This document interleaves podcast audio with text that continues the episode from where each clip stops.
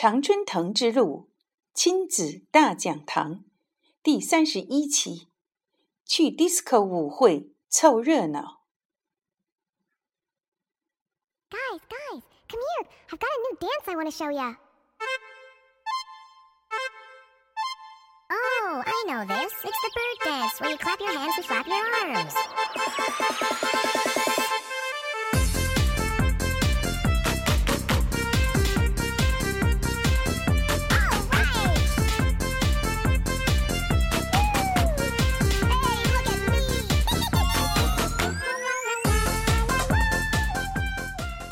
亲爱的听众朋友们，欢迎您收听第三十一期的节目，我是莉迪亚。今天的节目内容来自于《我送女儿进常春藤》一书中的第七十二页。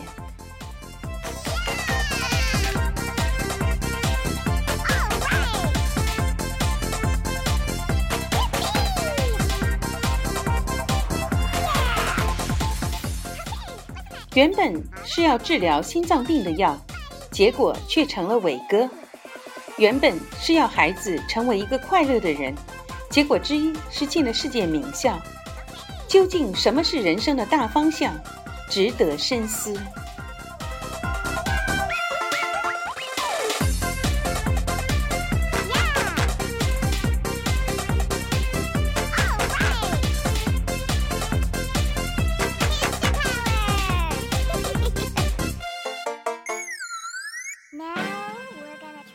南学校的情况基本如此：小学没有什么作业，但有课外阅读的书籍，并非是强行规定。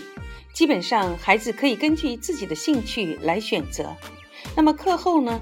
前面说过，女儿在下午三点下课后，每周有两到三个校内的兴趣班可以参加，课程可以自己选，但时间是固定的。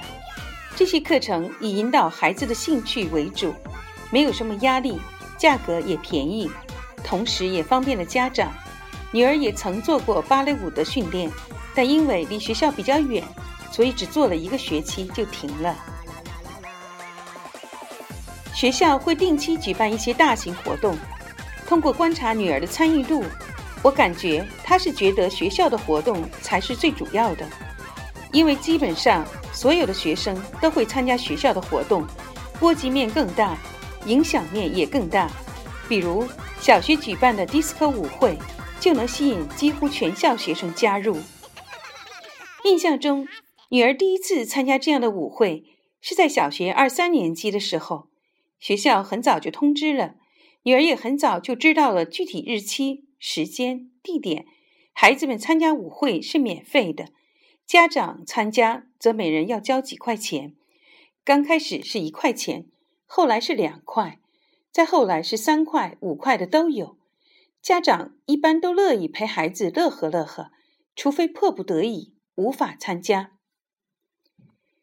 我也是爱凑热闹的，女儿准备的时候，我也跟着准备。女儿那天涂上了闪光的眼影，戴着一个公主的皇冠。穿着她认为最酷、最美的裙子，呃，当然是她的看法，或者是她的朋友们的看法。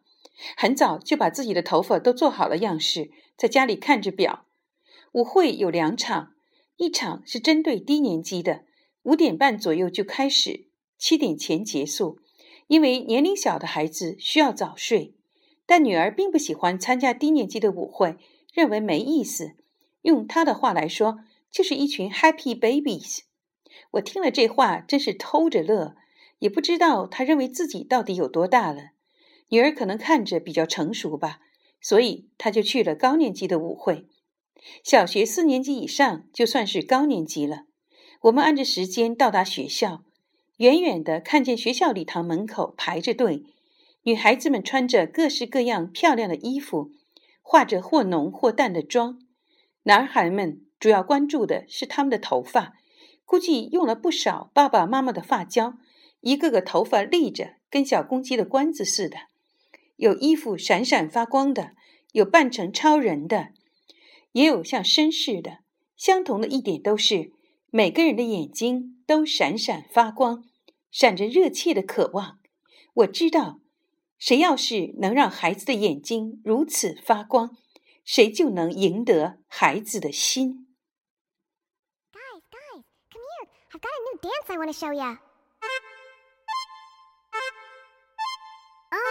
know this. It's the bird dance where you clap your hands and flap your arms. Alright!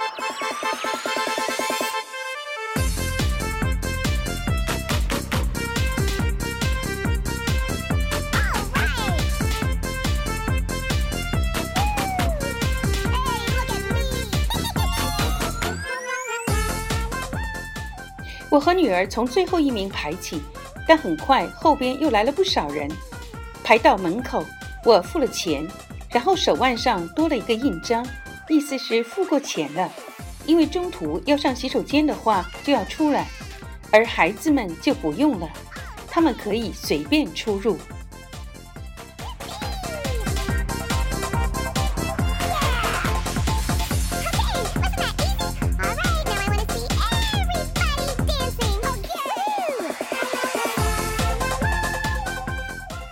进去礼堂上面的舞台早就布置好了，两边有好几个音箱，下面有一个专业的 DJ，他熟知孩子们喜欢的音乐，更能把孩子们情绪调动起来，嗨翻天。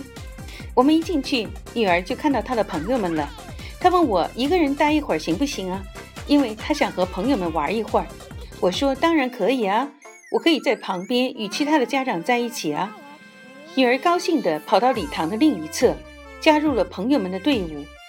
过了一会儿，舞会开始了，校长简单的说了几句话，大家就开始跳舞了。音乐响起来，这时只见这个 DJ 上台来，先教大家跳一支舞。这支的舞的名字好像是叫 Chicken Dance 小鸡舞，舞蹈动作夸张搞笑，大人孩子都乐成一团。我也加入了学舞的队伍，挥动着手臂。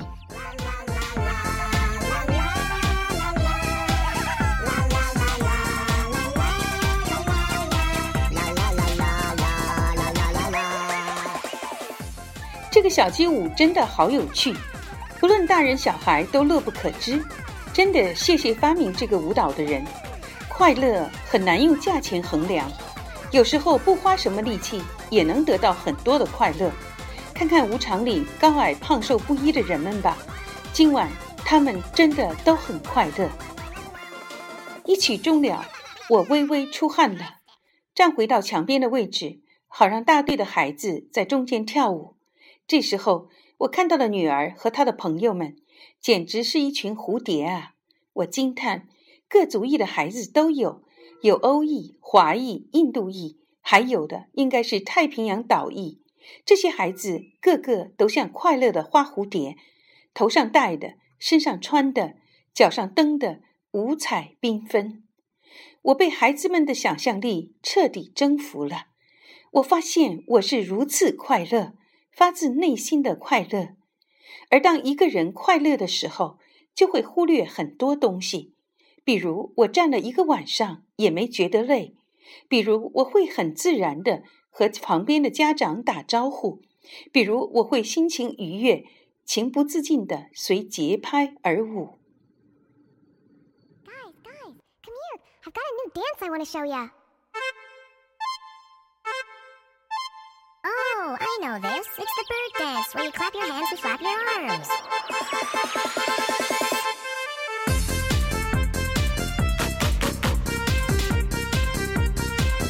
Alright! Hey, look at me! 这不禁让我深思：快乐到底是一种什么样的情绪？ 它的功能似乎远远超出我的想象。我后来偶然偶然读到一篇关于世纪名药伟哥的介绍。伟哥最初是研制治疗心脏病的药，结果吃了药的心脏病患者却连阳痿也都治好了。这说明了什么呢？我在几年后写下这样一篇博文：原本是要治疗心脏病的药，结果却成了伟哥；原本是要孩子成为一个快乐的人，结果之一是孩子进了世界名校。究竟什么是人生的大方向？值得深思。在两千零八年的时候，我参加了一个全脑思维的培训，并成为受证分析师。在这里，我学到了一些关于大脑的知识，包括神经元、神经元的连接等等。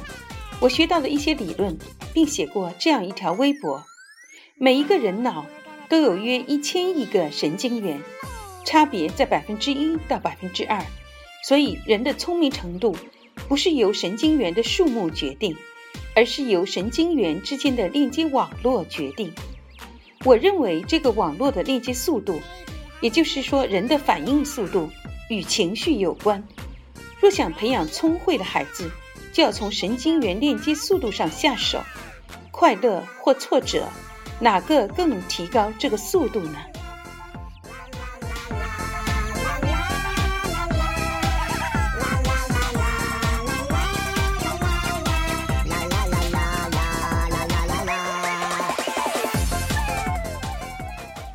舞会进行得很成功，孩子们都很尽兴。女儿在中间的时候也跑过来几次看我，我都是说不用急，妈妈就在这儿，哪儿都不去。女儿汗津津的又跑开了。舞会结束之前，全场进入高潮，人们呼喊着 “One more, one more”，再来一个，再来一个。DJ 不得不再来最后一个和最后一个的最后一个，最后。舞会终于结束了，女儿在最后一个的最后一个舞曲的时候，站在了我的身旁，看着她神采奕奕的眼睛、红扑扑激动的小脸和流着汗的额头，我笑了。离开前，我还是让女儿披上她的外套，因为刚出过汗。女儿问我今晚开心吗？我说好开心，还说这样的舞会应该每个学期都有。更经常一点，让学生们多快乐一下。女儿表示同意。多么让我感动的意外，因为我真实的感受到了快乐。Guys, guys, come here. I've got a new dance I want to show ya. Oh, I know this. It's the bird dance, where you clap your hands and flap your arms.